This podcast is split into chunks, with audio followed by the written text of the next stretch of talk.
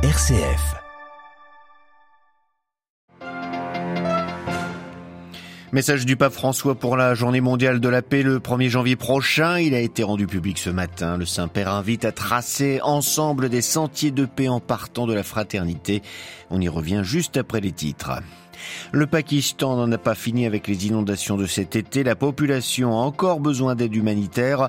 L'ONU a lancé un nouvel appel aux dons pour soutenir des millions de personnes. Le Royaume-Uni veut renforcer les conditions d'obtention de l'asile politique et lutter plus efficacement contre l'immigration illégale, mais les moyens choisis sont fortement critiqués par le service jésuite pour les réfugiés britanniques. La Bosnie officiellement candidate à l'adhésion à l'Union européenne, une décision plus politique que motivée par la situation effective dans le pays. Radio Vatican, le journal, Xavier Sartre. Bonjour. Tracer ensemble des sentiers de paix en partant de la fraternité, c'est l'invitation qu'adresse le pape François dans son message pour la 56e journée mondiale de la paix célébrée le 1er janvier prochain. Son contenu a été rendu public ce matin. La réflexion du Saint-Père a pour point de départ, Adélaïde Patrignani, la pandémie de Covid-19. Oui, Xavier, la Covid-19 qui nous a plongé dans la nuit, reconnaît le pape au début de ce message. François revient sur les conséquences dramatiques de la pandémie, exacerbation des conflits sociaux, solitude, sans oublier des millions de travailleurs clandestins restés sans soutien ni emploi. D'où cette invitation à prendre du recul. La plus grande leçon léguée par la Covid-19, écrit François, est le fait que nous avons tous besoin les uns des autres et que notre plus grand trésor, le plus fragile aussi, c'est la fraternité humaine. La paix se construit justement dans cette fraternité, dans l'amour désintéressé. Il n'y a qu'ensemble, insiste François, que l'on peut surmonter les crises. Mais la crise de la Covid, Adélaïde a laissé place à une autre épreuve. Oui, c'est de la guerre en Ukraine, bien sûr, qu'il est aussi question dans ce message. Une nouvelle calamité terrible, écrit le pape, qui s'est abattue sur l'humanité, motivée par des choix humains coupables. Cette guerre, dénonce-t-il, sème des victimes innocentes et répand l'incertitude de manière étendue et indiscriminée. Pour François, le virus de la guerre est certainement plus difficile à vaincre que ceux qui affectent l'organisme humain, car il vient du cœur de l'homme. Il est donc urgent de se laisser transformer par Dieu, c'est-à-dire en agissant à la lumière du bien commun, en relevant les défis avec responsabilité et compassion. Un désir altruiste inspiré par l'amour de Dieu permettra de construire un monde nouveau, assure le Saint-Père, et de conclure par un souhait pour 2023, marcher ensemble en conservant précieusement ce que l'histoire peut nous apprendre. Adélaïde Patrignani. Pour plus de précisions, rendez-vous bien évidemment sur notre site internet. Sur le terrain, l'Ukraine subit toujours le feu des missiles et des drones russes qui s'acharnent sur toutes les installations énergétiques du pays. Si l'armée russe n'avance plus, Moscou a bien l'intention de faire piller les Ukrainiens en rendant l'hiver le plus insupportable possible. De nouvelles salves de missiles ont ainsi visé plusieurs villes ce matin. Kiev subit des coupures d'eau. Kharkiv et Poltava sont privés d'électricité. Ces bombardements ont aussi provoqué la mort au moins de deux personnes à Kriverig dans le centre du pays. C'est fait. Au Japon, le gouvernement a approuvé sa nouvelle doctrine de défense. L'un des principaux objectifs est de contrecarrer la Chine, qualifiée de défi stratégique sans précédent à la sécurité de l'archipel.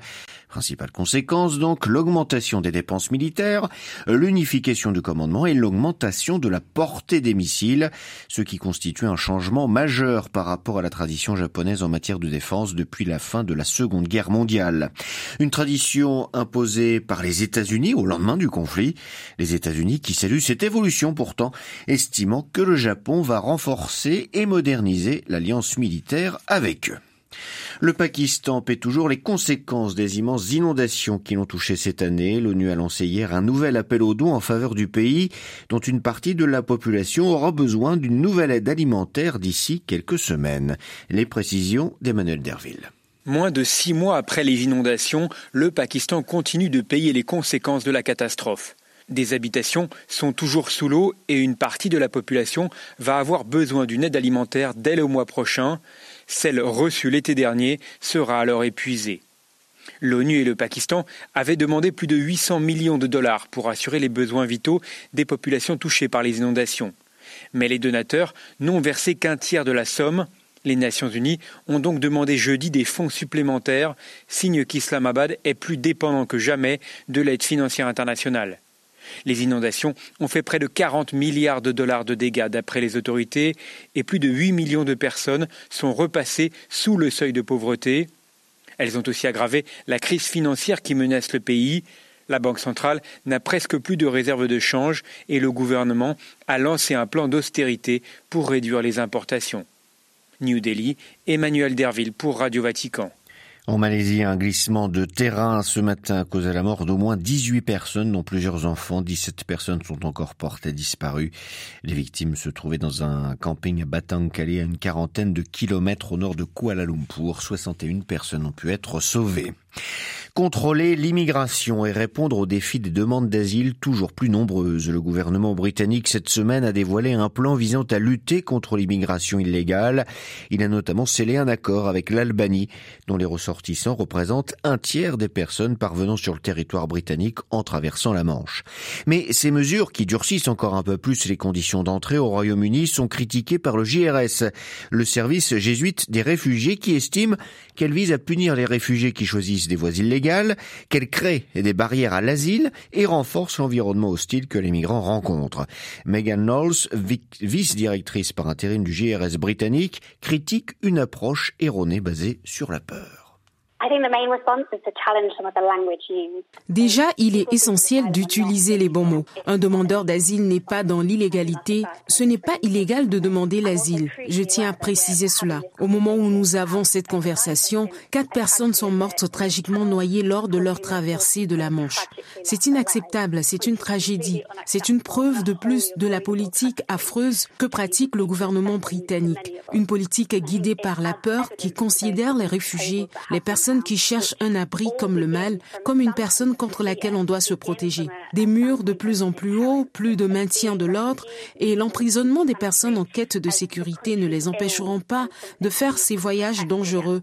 Ils n'ont pas le choix. L'accord entre le gouvernement britannique et l'Albanie parle de routes migratoires sûres et praticables, mais elles sont très limitées au Royaume-Uni. Megan Knowles, vice-directrice par intérim du JRS britannique. Elle était interrogée par Linda Bordoni de la rédaction anglophone de Radio Vatican. Les comptes Twitter d'une douzaine de journalistes américains ont été suspendus par l'entreprise d'Elon Musk, le nouveau propriétaire du réseau social.